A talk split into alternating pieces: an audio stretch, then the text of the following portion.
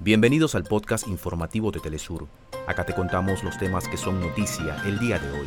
Comenzamos. Finalizó en Colombia la audiencia de reconocimiento de la Jurisdicción por la Paz por los falsos positivos. 21 militares de la 16 Brigada del Ejército confesaron crímenes atroces. Los países amazónicos perdieron un millón de hectáreas en superficie de agua durante los últimos 10 años. El presidente sirio Bashar al-Assad ha llegado a China en su primera visita después de 12 años de conflicto. Hasta acá nuestros titulares. Para más información recuerda que puedes ingresar a www.telesurtv.net.